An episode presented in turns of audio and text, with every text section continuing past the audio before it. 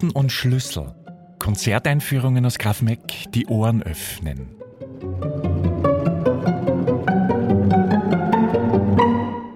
Heute mit Axel Brüggemann.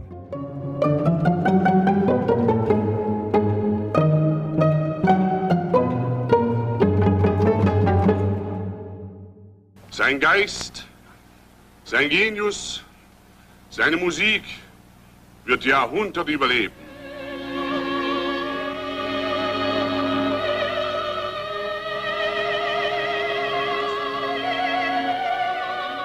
Der Komponist Richard Strauss war am 8. September 1949 in seinem geliebten Garmisch gestorben. Die Trauerfeier ergreifend. Wie Strauss im Testament verfügt hat, wurde unter großer Anteilnahme und mit vielen Tränen das Schlussterzett des Rosenkavalier angestimmt. Filmdokumente zeigen, wie Strauß Frau, die ihm stets treue Pauline, trauert, leidet, ein wenig mit ihm stirbt. Der Dirigent an diesem Tage war ein Verehrer Strauß und ein junger Mann, der den Komponisten gelegentlich in seiner Villa in Garmisch besucht hatte. Sir Georg Scholti. I played in his funeral music, and it was one of the most moving ich spielte bei seiner Beerdigung. Und das war einer der bewegendsten Momente in meinem Leben. Nicht wegen dessen, was ich tat, sondern wegen dessen, was passierte. Strauß hatte sich testamentarisch das Rosenkavalier-TZ gewünscht und Sängerin um Sängerin brach zusammen, fing an zu weinen, hörte auf zu singen, eine nach der anderen. Dann kamen sie zurück. Aber am Ende, am Ende dirigierte ich das Orchester vollkommen ohne, dass irgendjemand gesungen hat.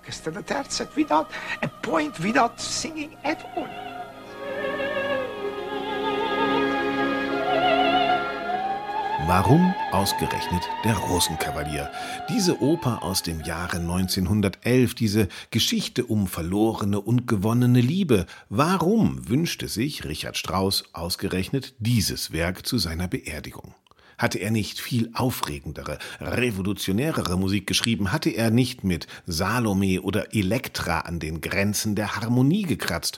Und hatte er nicht mit Zarathustra oder der Alpensymphonie Werke geschrieben, die sich ebenfalls für eine Beerdigung eigneten? Nein, es musste der Rosenkavalier sein, natürlich der Rosenkavalier, der trotz allem Kitsch oder wegen all des Kitsches natürlich viel radikaler ist als alle radikal tönenden Opern von Richard Strauss.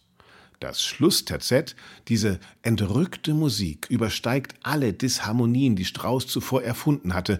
Der Rosenkavalier ist sein Meisterwerk und vielleicht die Summe all seines Schaffens.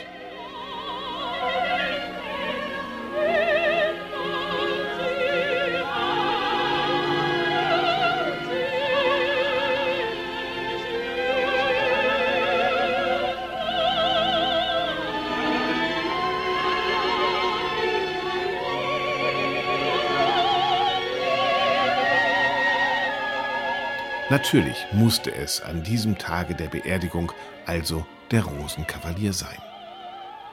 Der Rosenkavalier, in dem man so unendlich viel lesen kann, je nachdem, aus welchem Winkel man auf dieses Stück schaut im Rahmen des heutigen Konzertes gemeinsam mit den Tondichtungen Don Juan aus dem Jahre 1889 und Till Eulenspiegels Lustige Streiche von 1893 ist der Rosenkavalier und damit auch die Rosenkavalier Suite ein Schlüssel zur Tonsprache von Richard Strauss, zu seinem Genie, Bilder in Musik zu erschaffen, silberne Rosen blitzen, einen Liebesakt spüren und einen Schelm aus der großen Zehe schauen zu lassen. Willkommen zum Konzert der Wiener Symphoniker mit Philipp Jordan beim Graf Mack Festival 2020.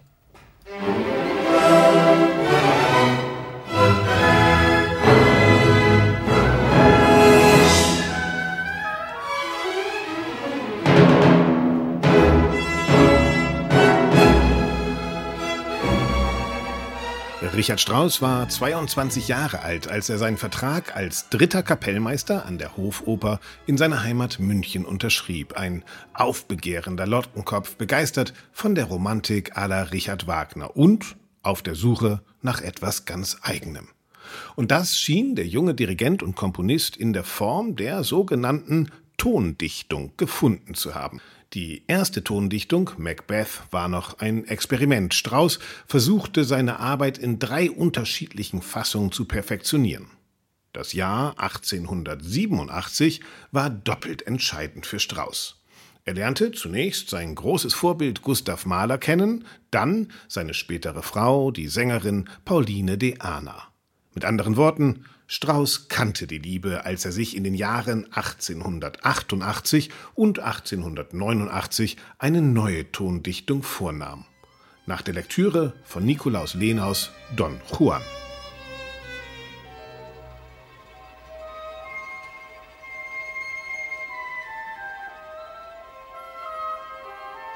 Nikolaus Lenau war nicht nur der wichtigste lyrische Dichter Österreichs im 19. Jahrhundert, sondern auch Vertreter des, wie sagte es Jean-Paul, Weltschmerzes. Auch deshalb ist sein Don Juan ein zutiefst melancholischer Macho, aber dazu gleich mehr. Das Leben des Lebemannes Juan hat Komponisten seit jeher interessiert, allen voran natürlich Wolfgang Amadeus Mozart, der ihm mit der Oper Don Giovanni ein tönendes Denkmal gesetzt hat. Egal ob E.T.A. Hoffmann oder Philosophen wie Sören Kierkegaard, sie alle haben sich an Don Giovanni abgearbeitet. Für Kierkegaard war er ein Prinzip, ein Mann, zu dem jede Frau hätte Nein sagen müssen, aber stattdessen Ja sagte, selbst wenn sie ihren eigenen Untergang vorhersehen konnte. Don Giovanni als Prinzip der Libido, der Lust, des perfekten, faustisch sinnlichen Augenblickes. All dem setzten Lenau und Strauß nun das Prinzip der Melancholie entgegen. Aber hören wir selbst. Don Juan erscheint zunächst musikalisch kraftstrotzend, aufgeladen mit Testosteron, ein Motiv, das kein Nein kennt.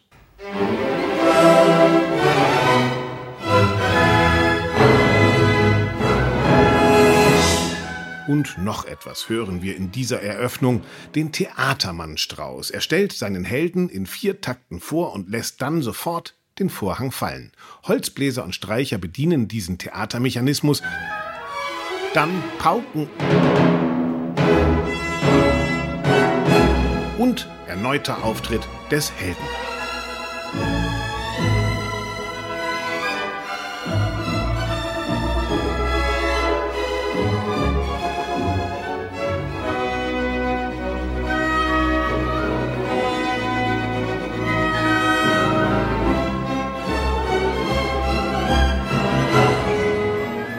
Sich immer weiter steigernde Figur, immer wieder über sich selber herauswachsend, wahrlich ein Auftritt mit Pauken und Trompeten. Soweit zum Selbstbewusstsein des Liebhabers. Eben habe ich bereits über die Klangmalerei gesprochen. Strauß liebte es, Bilder in Tönen zu malen, egal ob er die Silberschüssel klingen lässt, auf der Salome den Kopf des Johanna angereicht werden soll, oder aber später die Silberrose illustriert. Derartige Klangmomente hat er im ersten Liebesspiel seines Don Juan bereits erfunden. Säuseln statt Testosteron, Auftritt der Verführer. Strauß gibt seinem Don Juan ein Zauberglockenspiel an die Hand und lässt ihn als Sologeige seinen Gockeltanz aufführen. Unwiderstehlich.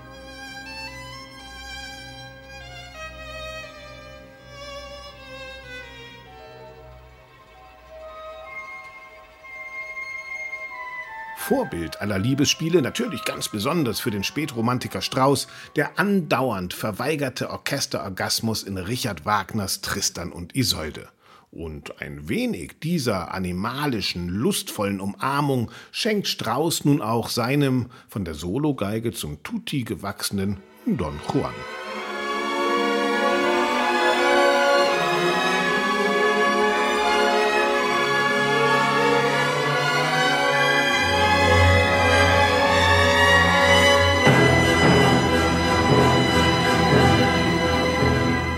Lust bis zur Befriedigung. Im Folgenden begleiten wir Don Juan bei seinen Abenteuern. Strauß widmet sich den Umgestaltungen des Motives, bevor er Don Juan erneut ins Bett legt. Diesmal mit Celli und Bratschen. Und Don Juan blickt in den Spiegel und sieht sein bombastisches Heldenthema. eingeleitet durch eine spannungsvolle Pause.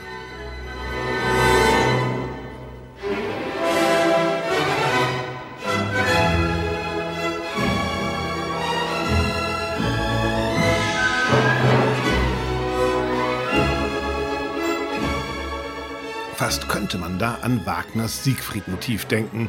Der Held zieht nun weiter in die Fastnacht. Ein turbulenter Taumel, so wie er uns über 20 Jahre später auch im Rosenkavalier noch einmal wieder begegnen soll. Ein Tohuwabu, aus dem Strauß seinen Helden nun allerdings in tiefste Melancholie wirft.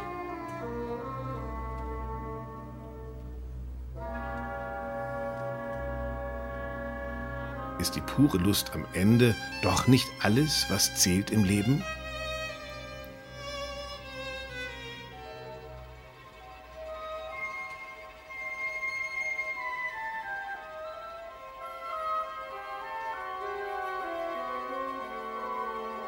Noch einmal rappelt unser Held sich auf im Schwertkampf mit Don Pedro. Mitten im Gerangel erkennt Don Juan die Sinnlosigkeit und gibt sich auf.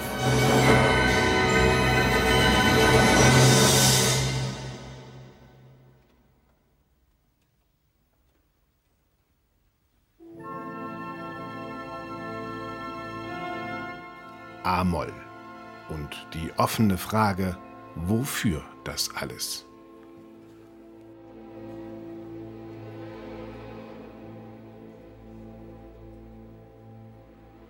Don Juan, diese zweite, frühe Tondichtung, schlägt einen Weg ein, den Weg des Klangmalers Richard Strauss, dem es gelingt, mit kleinsten Klangeffekten höchst emotionale Geschichten zu erzählen.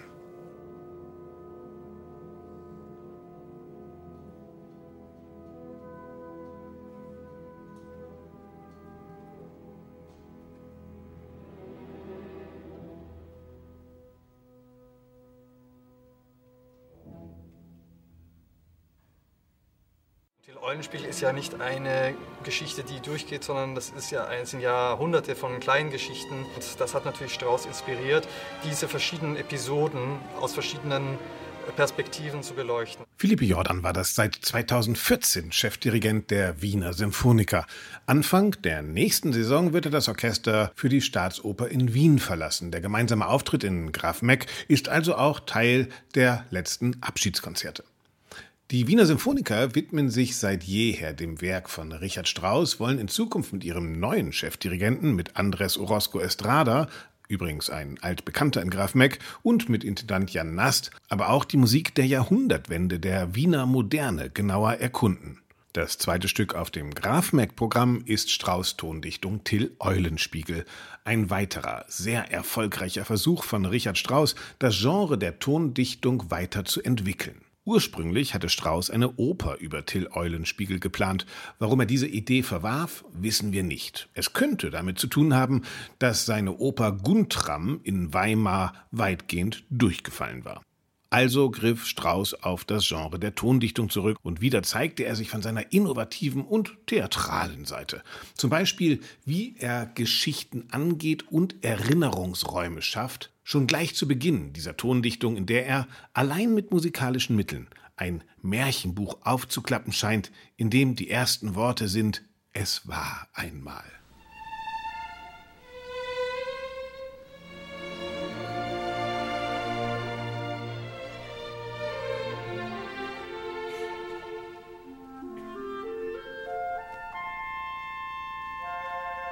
Erst nach dieser Einführung ist das eigentliche Hauptthema, das Leitmotiv von Till Eulenspiegel zu hören. Da gibt es zwei wichtige Themen. Das eine ist das Hornthema zu Beginn.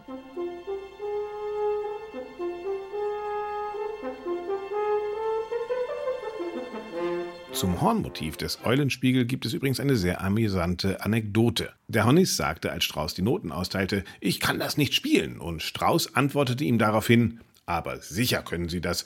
Sie waren es, der mir die Idee dazu gab. Sie spielten fast die gleichen Noten ein paar Monate zuvor beim Aufwärmen. Und ich? Ich schrieb sie auf.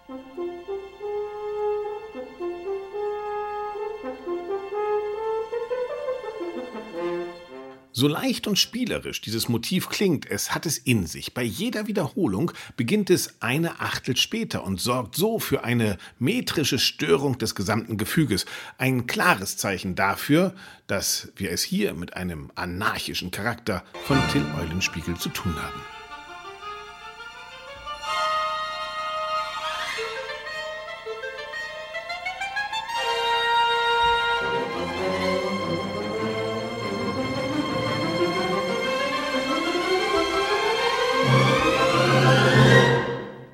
Verlauf der Tondichtung hören wir das Motiv in ganz unterschiedlichen Variationen.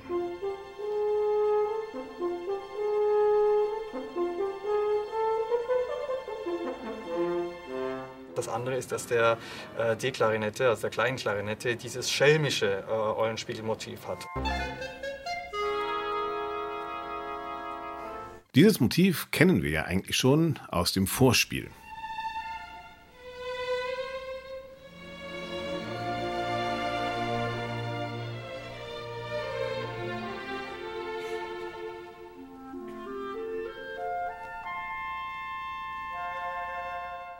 Offiziell ist die Tondichtung Till Eulenspiegel in 23 Kapitel geordnet, die unter anderem folgende Namen tragen. O, diese Duckmäuser, als Pastor verkleidet, trieft er von Salbung und Moral, doch aus der großen Zehe guckt der Schelm hervor. Oho, so schnell geht's nicht, ein feiner Korb ist auch ein Korb. Oder eine große Grimasse von weitem. Doch eigentlich wollte Richard Strauss überhaupt gar keine Beschreibung seiner Musik. Auf Anfrage des Dirigenten Franz Wüllner antwortete er, es ist mir unmöglich, ein Programm zum Eulenspiegel zu geben. In Worte gekleidet, was ich mir bei den einzelnen Teilen gedacht habe, würde sich verflucht komisch ausnehmen und vielen Anstoß erregen. Wollen wir dieses Mal die Leutchen selber die Nüsse knacken lassen, die der Schalk ihnen verabreicht. Besonders faszinierend an dieser Tondichtung ist für Philipp Jordan ihr Ende. Das Eindeutigste von ihm ist natürlich die, die Schlussszene, wo er natürlich ähm, gehängt wird und wo er aufs Schafott kommt. Natürlich die kleine Trommel, die das wirklich lautmalerisch macht und äh, die Klarinette, die, die dann wirklich zuerst ganz gleichgültig damit umgeht. Und bei jedem Mal, wenn dieser Appell kommt, äh, diese Klarinette immer mehr äh, eingeschüchtert wird und am Schluss kommt eigentlich nur noch ein, ein quiekendes Schreien, ja, weil, er, weil er nicht mehr gehört wird davon. Und äh, das, das ist dann sein Tod. Also sehr, sehr, sehr, sehr gut gemacht.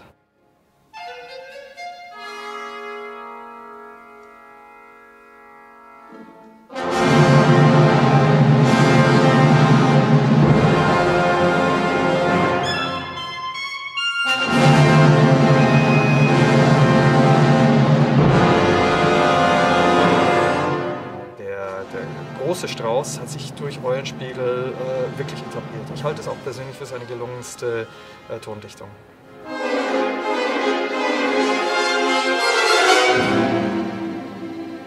So wie zuvor bereits mit Don Juan ist die Tondichtung Till Eulenspiegel ebenfalls ein Paradebeispiel für Klangmalerei bei Richard Strauss.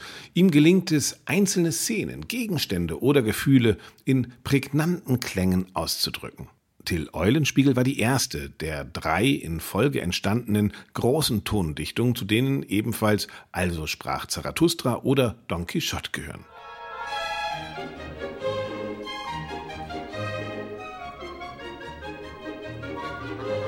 Und diese Komposition wirkte prägend, auch auf Komponisten wie Claude Debussy, der nach einer Aufführung in einer Kritik schrieb, dieses Stück gleicht einer Stunde neuer Musik bei den Verrückten. Die Klarinetten vollführen wahnsinnige Sturzflüge, die Trompeten sind immer verstopft und die Hörner, ihrem ständigen Niesreiz zuvorkommend, beeilen sich, ihnen artig Wohlbekommens zuzurufen.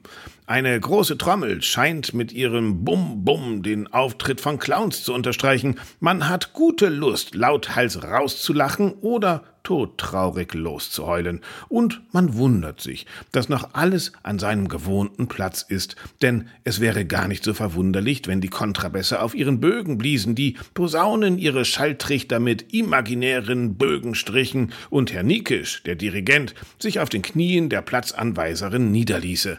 Das alles sagt nichts dagegen, dass ein Stück geniale Züge besitzt, vor allem eine außerordentliche Sicherheit in der Orchesterbehandlung und eine unbändige Bewegung, die uns von Anfang bis Ende mitreißt und zwingt, alle Streiche des Helden mitzuerleben. Niekisch hat ihre tumultöse Abfolge mit bewundernswerter Kaltblütigkeit dirigiert und der Beifall, der ihm und seinem Orchester entgegenbrandete, war in höchstem Maße berechtigt.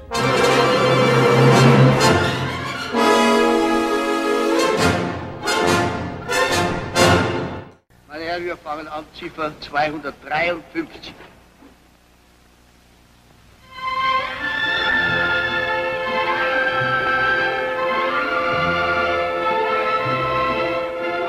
Dies ist eine der wenigen Aufnahmen, in denen Richard Strauss selber dirigiert, hier den Rosenkavalier. Wenn Sie heute in Graf Mack die Rosenkavalier Suite hören, werden Sie sofort merken, dass hier so vieles von dem, was Richard Strauss in seinen Tondichtungen erfunden hat, zu einem großen und Ganzen zusammenwächst. In erster Linie natürlich die geniale Klangmalerei. Wenn Strauss die Vögel für die morgendlichen Turteltauben zwitschern lässt,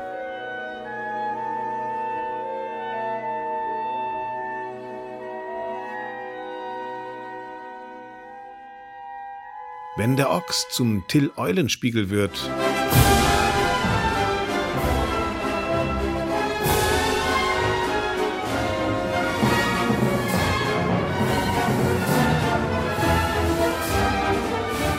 Oder wenn die Melancholie der Liebe zur warmen Umarmung wächst.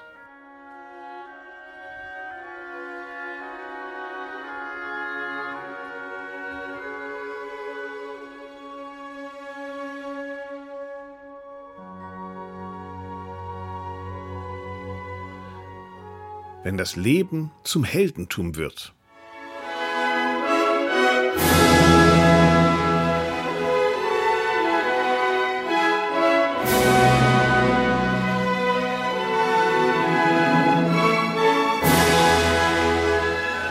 Am Ende dieses Abends scheint es selbstverständlich, dass Richard Strauss sich das TZ des Rosenkavalier zu seiner Beerdigung wünschte.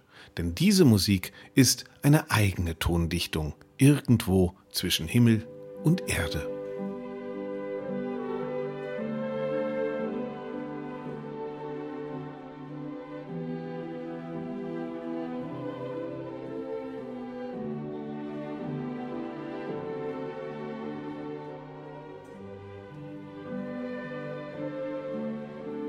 Ich wünsche Ihnen viel Spaß bei dem Konzert mit den Wiener Symphonikern und Philippe Jordan 2020 beim Grafenmeck Festival.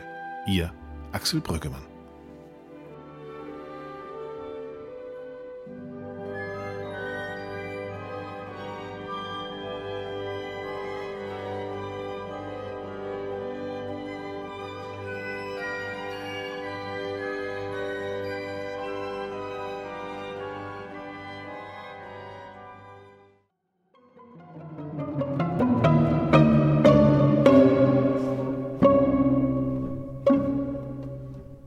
Musik ist ansteckend. Das Coronavirus leider auch. Bitte halten Sie bei Ihrem Konzertbesuch Abstand und machen Sie sich mit den Verhaltensregeln vertraut. Alle Informationen rund um Ihren Aufenthalt in Grafeneck finden Sie auf unserer Website grafeneck.com. Das Team der Grafeneck Kulturbetriebsgesellschaft wünscht Ihnen ein schönes Konzert.